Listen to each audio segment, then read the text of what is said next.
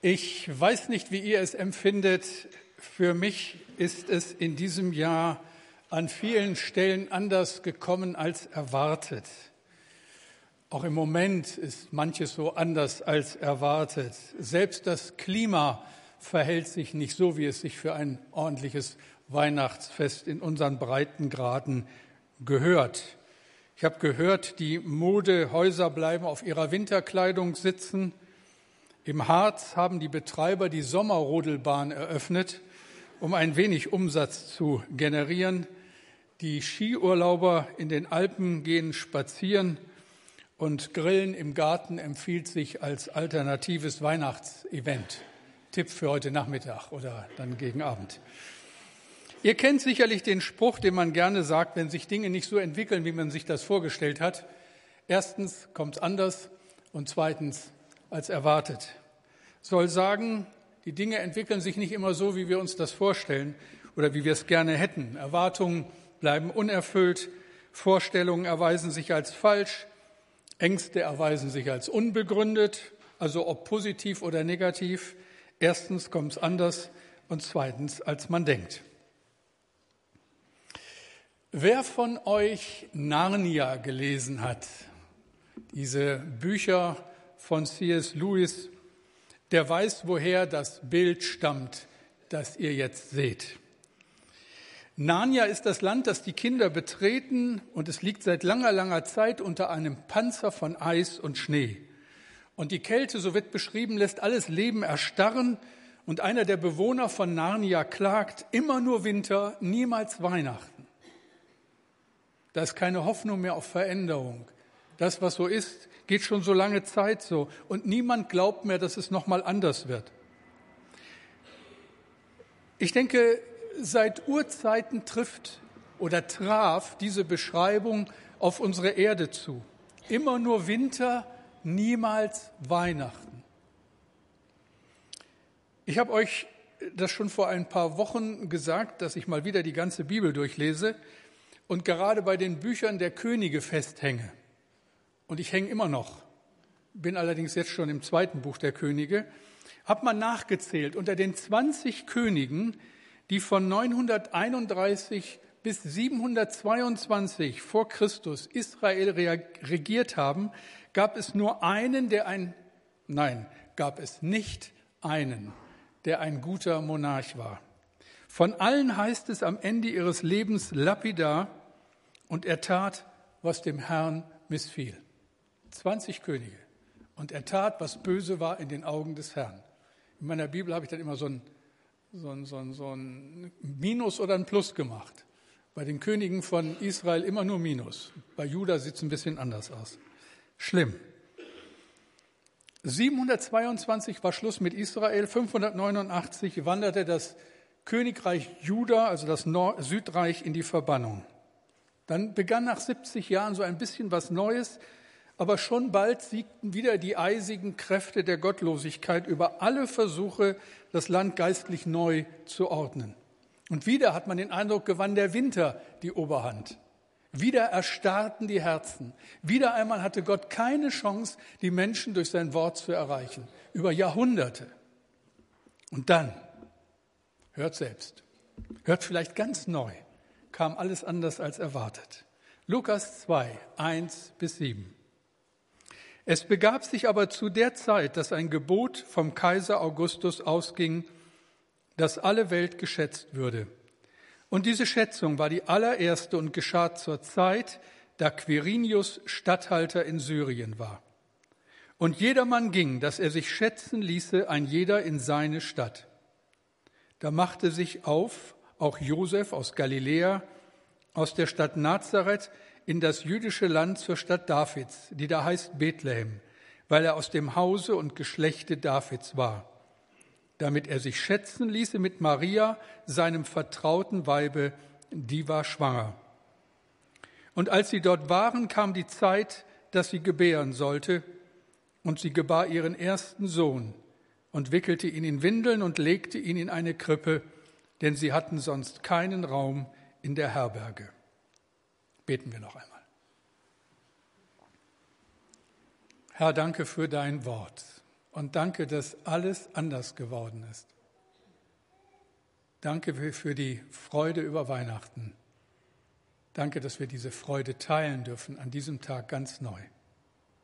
Und danke, dass ich über diese Freude reden darf. Öffne meinen Mund, dass er deinen Ruhm verkündigt. Amen. Äh, vor einiger Zeit habe ich einen interessanten Beitrag im NDR gesehen. Dort war die ZDF-Redakteurin Petra Gerster zu Gast und sprach mit ihrem Mann über die Auswirkungen der sozialen Medien auf eine junge Generation. Als Eltern von zwei Kindern hatten sie erschreckt feststellen müssen, dass ihre beiden Sprösslinge keine Ahnung mehr von biblischen Geschichten haben und damit auch keine Ahnung von dem, was Weihnachten ursprünglich mal bedeutet hat. Und das empfinden Sie und Ihr Mann, der eigentlich vom Christsein sonst gar nichts wissen will, als ein notvolles Defizit. Wenn Kinder nur noch in WhatsApp und Facebook zu Hause sind, aber die alten Geschichten nicht mehr kennen, was soll dann aus ihnen werden, so fragen die beiden interessanterweise. Und sie haben weiter gefragt, wo ist Weihnachten geblieben? Immer nur Winter, niemals Weihnachten. Das, was aus Weihnachten geworden ist, hat ja kaum noch etwas mit dem zu tun, was die beste Nachricht der Welt ist. Christus ist geboren. Gott wurde Mensch, um uns zu retten. Aber mal ehrlich, wen interessiert die Geschichte von dem kleinen Kind im Stall von Bethlehem wirklich? Die Schlagzeilen werden doch von ganz anderen Ereignissen bestimmt, auch in diesen Tagen wieder. Aber das ist ja nichts Neues. Das war doch schon immer so. Dass das Vordergründige, Offensichtliche, Mächtige die Schlagzeilen bestimmt und das wirklich Wichtige nicht unbedingt vorkommt. Ihr habt es alle mitbekommen, am 10. November diesen Jahres ist Helmut Schmidt gestorben. Wer weiß, wann er geboren wurde? Sehr gut. Sehr gut. Also auch im ersten Gottesdienst war sofort jemand, der das wusste. 1918 ist er geboren, am 23. Dezember, aber das hat damals keinen Menschen interessiert. Im Gegensatz zu den Schlagzeilen, die er jetzt gemacht hat, hat das damals nicht eine Zeile in irgendeiner Zeitung hervorgebracht. Was beherrschte 1918 die Schlagzeilen? Jetzt ist euer Geschichtswissen gefragt. Genau.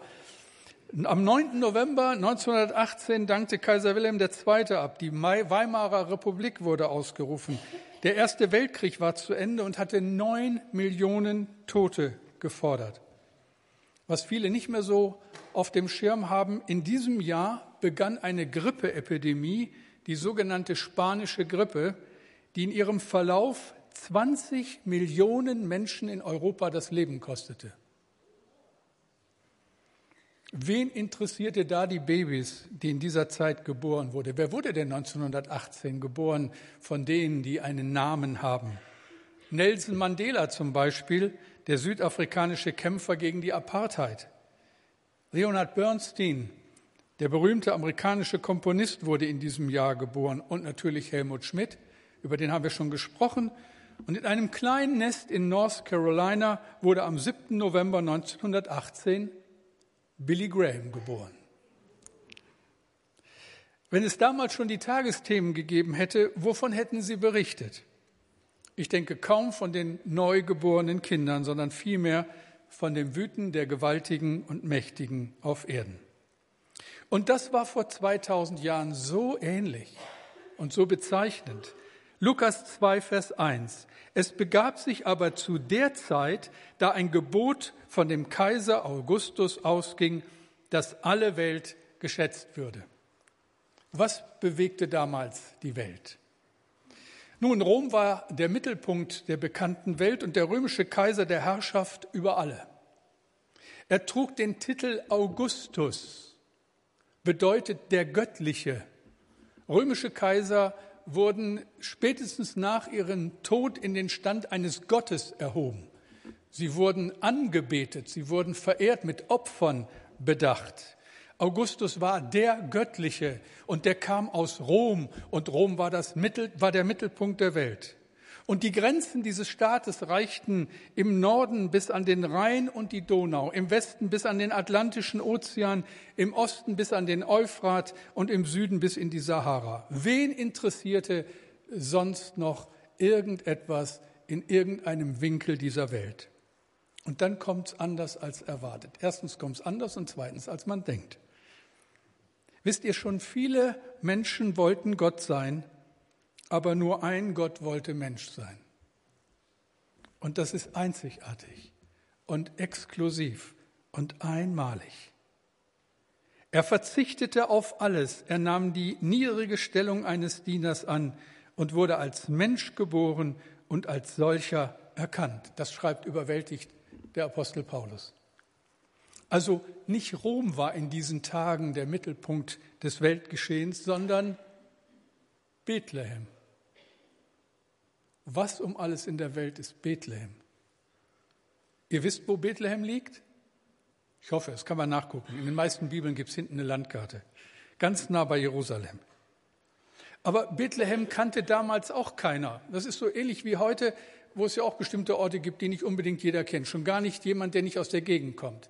Wir hatten ja jetzt beim Weihnachtsmarkt so viele Touristen aus Holland. Mir kam es zumindest so vor.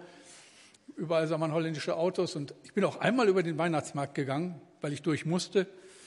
Und ich habe nur Holländisch gehört, aber vielleicht war das auch gerade nur so ein Momenteindruck. Aber frag mal so einen Holländer, der bei uns zu Besuch war auf dem Weihnachtsmarkt, ob er Stuckenborstel oder Okel oder Sandkrug kennt.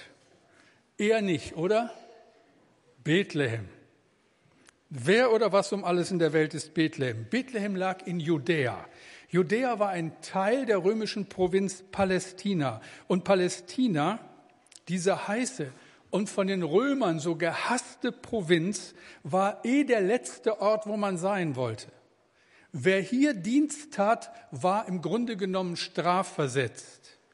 Hier regierte der jüdische König Herodes, König von Augustus Gnaden und ein römischer Statthalter mit dem so schwierigen Namen Quirinius, Bethlehem. Allerdings, und das ist damals ein Manko gewesen und sicherlich heute genauso eins, hätten die hohen Herren die Bibel besser gekannt, dann wäre ihnen vielleicht etwas aufgefallen. Nebenbei bemerkt, lest die Bibel. Im neuen Jahr ganz besonders wieder. Bleibt nicht bei den Königen stehen, das ist deprimierend. Lest weiter. Parallel zu den Königen lese ich in dem Psalm, das gibt mir neuen Mut. Lest die Bibel. Also die hohen Herren haben ihre Bibel wohl nicht gekannt, denn sonst hätte Augustus merken müssen, dass da die Rede ist von Bethlehem. Augustus hatte wohl nie etwas von Micha gehört, einem jüdischen Propheten, der 700 Jahre vorher geboren wurde, vor Christi Geburt. Und im Alten Testament findet man dieses Buch Micha. Und er hat über Bethlehem prophezeit. Und wir können auch heute nachlesen, haben es schwarz auf weiß in unserer Bibel, was er schreibt. Micha 5, Vers 1. Da steht's. Und du Bethlehem Ephrata, die du klein bist unter den Städten in Juda, aus dir soll mir der kommen, der in Israel Herr sei, dessen Ausgang von Anfang und von Ewigkeit her gewesen ist. Ich weiß nicht, wie es euch geht, aber wenn ich sowas lese, dann läuft mir ein Schauer über den Rücken. 700 Jahre vorher, mit einer solchen Deutlichkeit, wird der Ort benannt, an dem Christus geboren wird. Bethlehem. Im Hebräischen bedeutet das das Haus des Brotes. Die Bezeichnung hat der Ort bekommen, weil er in der fruchtbaren, kornreichen Ebene von Juda liegt.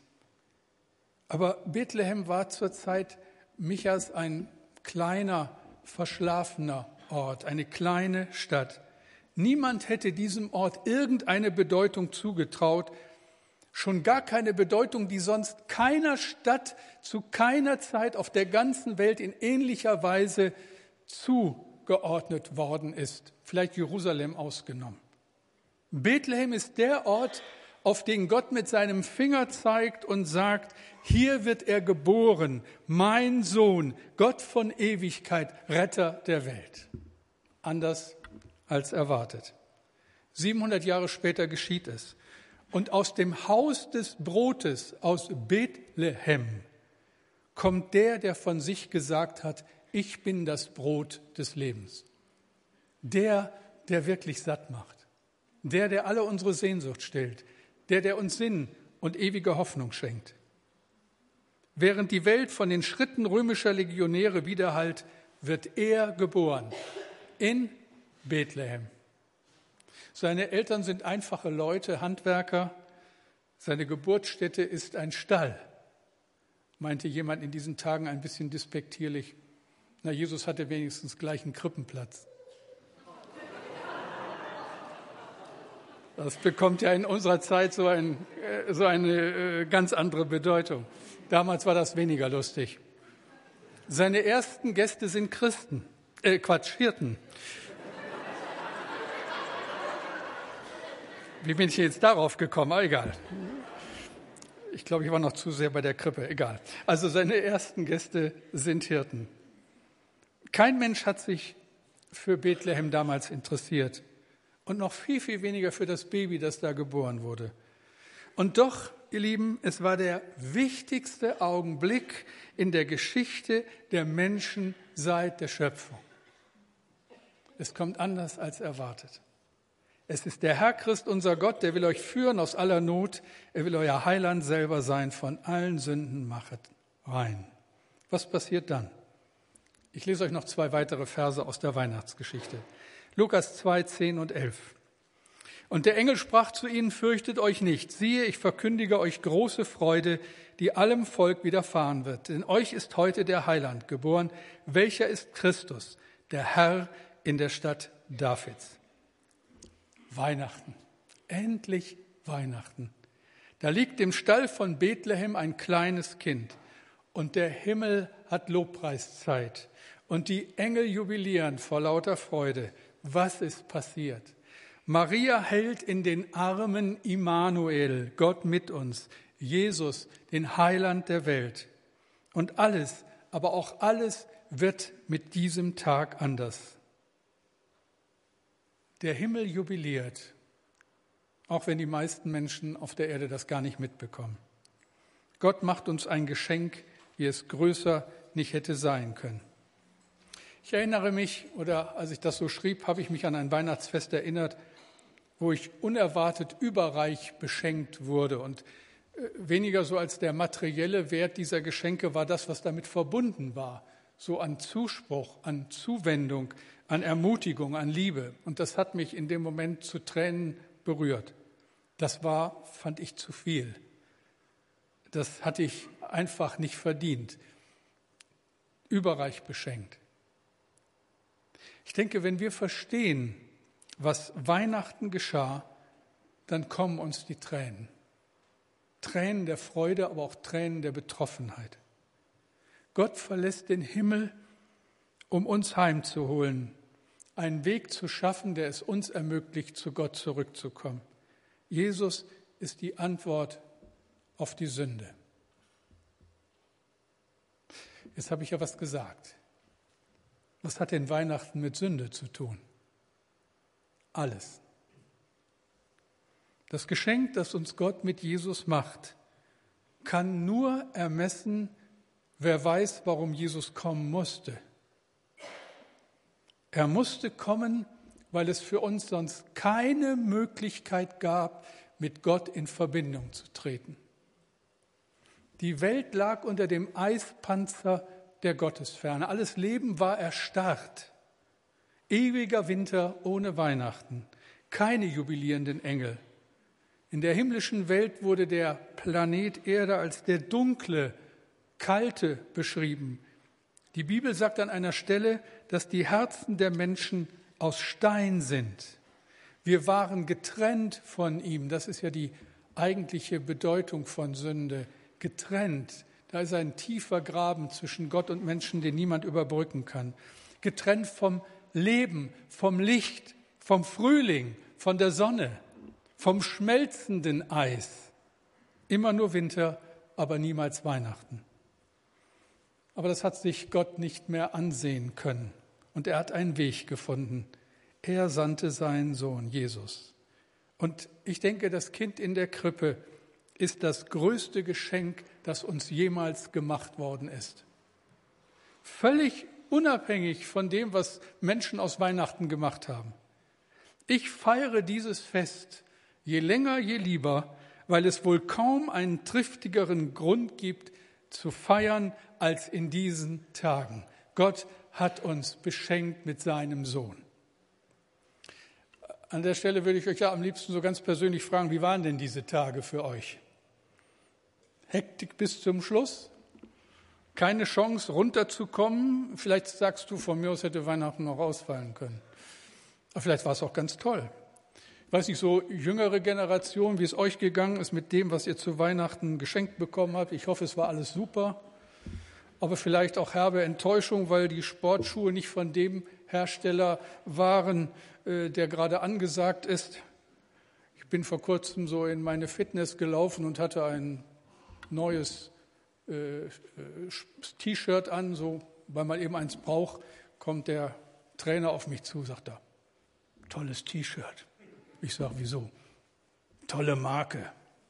Ich konnte gleich besser turnen an der Stelle, aber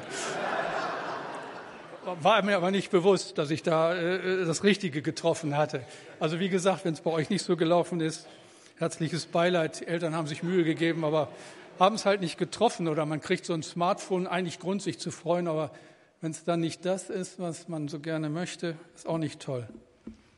Aber ein bisschen ernster, vielleicht war Weihnachten für dich eine herbe Enttäuschung, weil du alleine bist, weil es in deiner Familie nicht stimmt.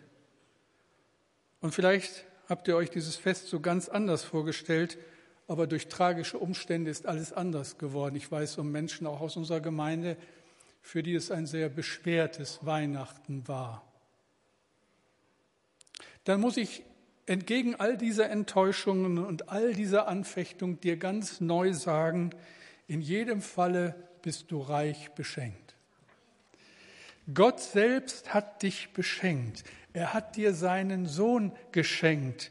Und Paulus war so einer, der hat das so gar nicht richtig in Worte ausdrücken können, beziehungsweise man merkt in dem, was er schreibt, da ist das Herz voll und er schafft es gar nicht, das alles entsprechend auszudrücken. Er schreibt in Römer 8, 32, der auch seinen eigenen Sohn nicht verschont hat, sondern hat ihn für uns alle dahingegeben. Wie sollte er uns mit ihm nicht alles schenken? Alles.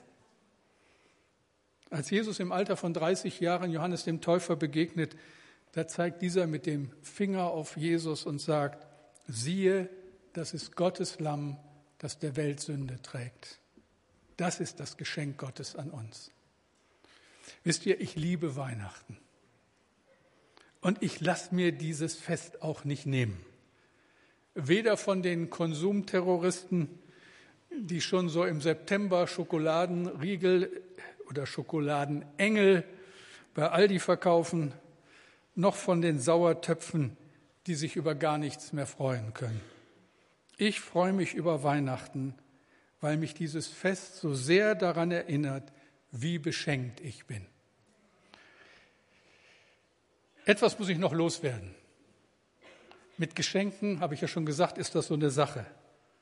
Sie müssen angenommen und geschätzt werden, sonst nützen sie nichts. Wie heißt es im Johannesevangelium, Johannes 1, 11 bis 13?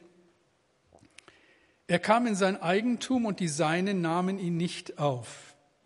Wie viele ihn aber aufnahmen, denen gab er Macht, Gottes Kinder zu werden, denen, die an seinen Namen glauben, die nicht aus dem Blut, noch aus dem Willen des Fleisches, noch aus dem Willen eines Mannes, sondern von Gott geboren sind.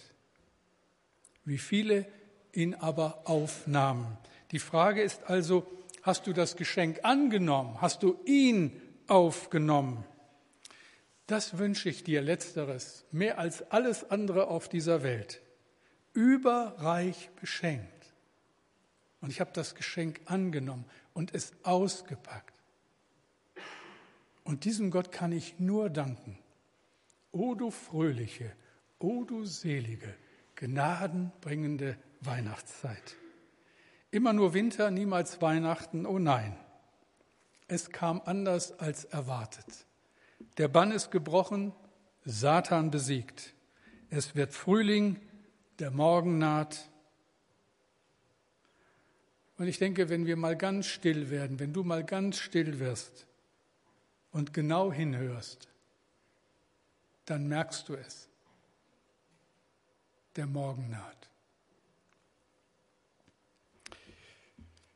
In diesem Sinne wünsche ich euch noch ein paar richtig fröhliche letzte Tage in 2015 und dann ganz, ganz viele gute Tage, Tage mit ihm 2016. Gott segne euch. Beten wir noch zusammen. Und danke, Herr, dass das gilt, dass wir überreich beschenkt sind. Und danke, dass du auch weißt, um all die Dinge, die dieses Geschenk kleinreden wollen, die es verdrängen, wo andere Dinge uns wichtiger werden. Weißt, wo wir uns über dieses Geschenk nicht so richtig freuen können, weil ganz viel Not in unserem Leben ist, weil wir vielleicht auch Angst haben vor einem neuen Jahr und dem, was es bringt.